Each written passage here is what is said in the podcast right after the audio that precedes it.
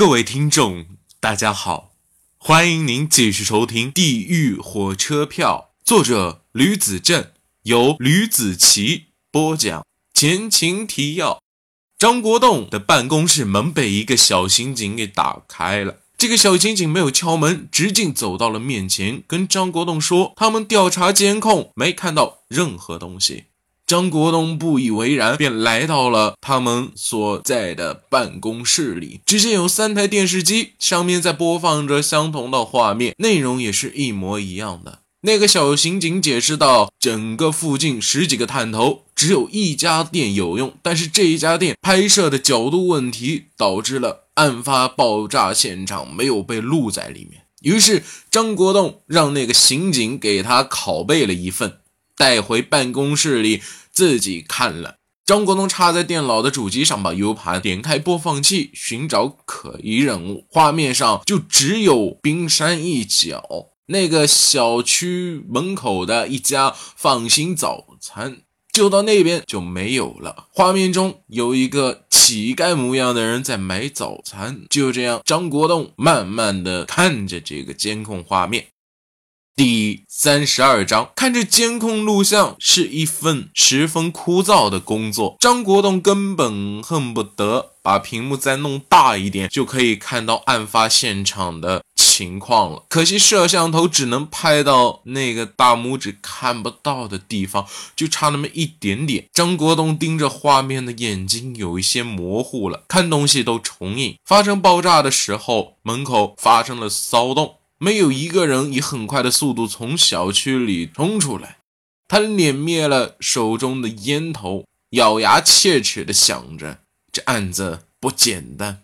过了一会儿，他按下了暂停键，画面右上角一个年轻人背着鼓鼓囊囊的书包从小区里往外走出来，他正抬起一只脚悬在半空中。被定格在那里了。张国栋有种有苦难言的感觉，他心堵得慌。在看监控的时候，鉴定科那边就给张国栋的指纹报告交上来了，上面指纹是没有的，被人给擦拭过了，连人体组织残留都没有。案子进展便到这里给断了。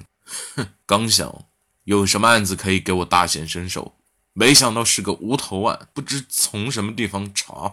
他顺手又点燃了一根烟，半盒的烟抽光了，他鼻子上的脓包又大了一圈，似乎要破了。他正想着，手头电话便响了起来，带来了一个消息，不禁让他喜上眉梢。是崔所长打来的。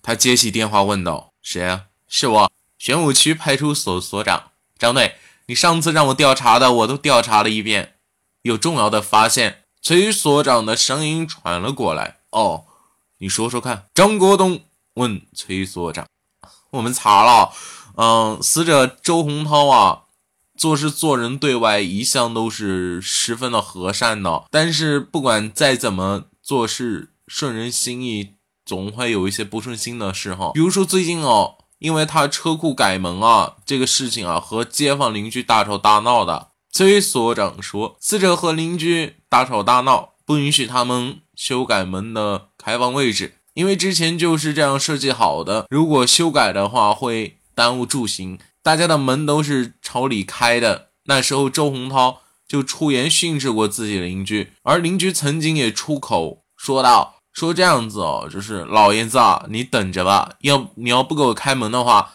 我肯定要给你松松筋骨的，找日子炸了你。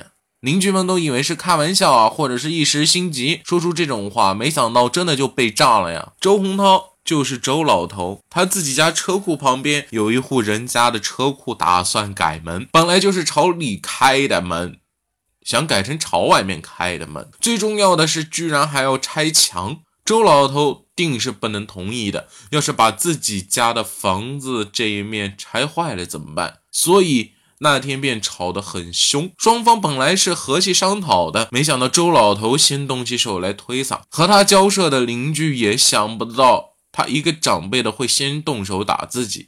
本来和和气气的，一下子便闹僵了。打架事件大部分都是这样，两个人立马扭打在一起，最后。还被众人给劝开了。那个放狠话的邻居张国栋话还没说完，那边崔所长就明白意思了，连忙说道：“案子不是由张队您这边接手了吗？所以我刚才派人把人接到您那边了，由你来审问他。我怕我自己能力不精啊，所以就拜托张队了。嗯，那也行嘛。”他什么时候到这边？张国栋很感激。本来自己接手的案子，其实他们派出所的人完全可以推去三线的，自己安排的任务他也可以不管不顾。但是他照做了，也算是看得起自己这个人。嗯，大概还有几分钟吧。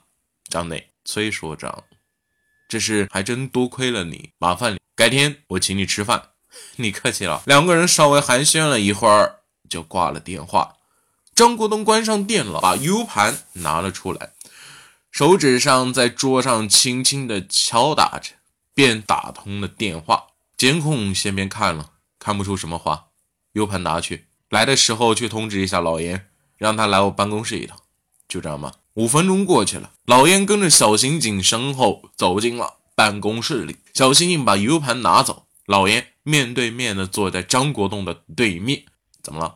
老严接过了烟，问道：“有好事，发现了一个有作案动机的人，是崔所长调查出来的。现在嫌疑人正在送过来，估计快了。”张国栋说：“只求赶快结案，不然王局那边过不了关呢。”可是这才发生多久啊，就要调查出嫌疑人？太乱来了吧？不可能呀！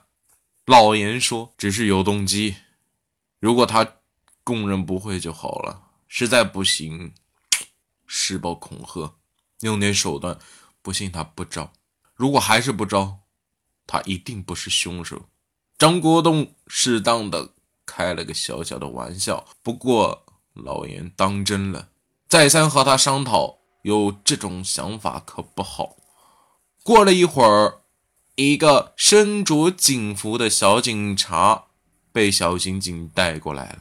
小刑警大声说了声：“报告，进来吧。”张国栋正和老严解释刚才只是为了活跃气氛才开的小小的玩笑。张队，张国栋看着刑警背后的警察，就知道大概了。抬手，我知道了，把那个人送到审讯室，我们一会过去。老严递给了。警察一根烟，小警察连连称谢。哦，你们都知道了，你们崔所长和我通过电话了，大概呢也都了解清楚了。不过，你详细和我说一说他们闹矛盾的详细情况，还有抓捕嫌疑人时的情况。张国栋微微闭上了眼睛，问道：“哦，原来所长已经和你说了，那就简单了。哦，我跟你说一下。”小星星把张国栋问的全部都说了一遍。哦，原来是这样。张国栋起身，在地上来回走了两步。他真是这么说的？是啊，小警察说。那咱们去看看。张国栋皱眉，小声嘟囔着。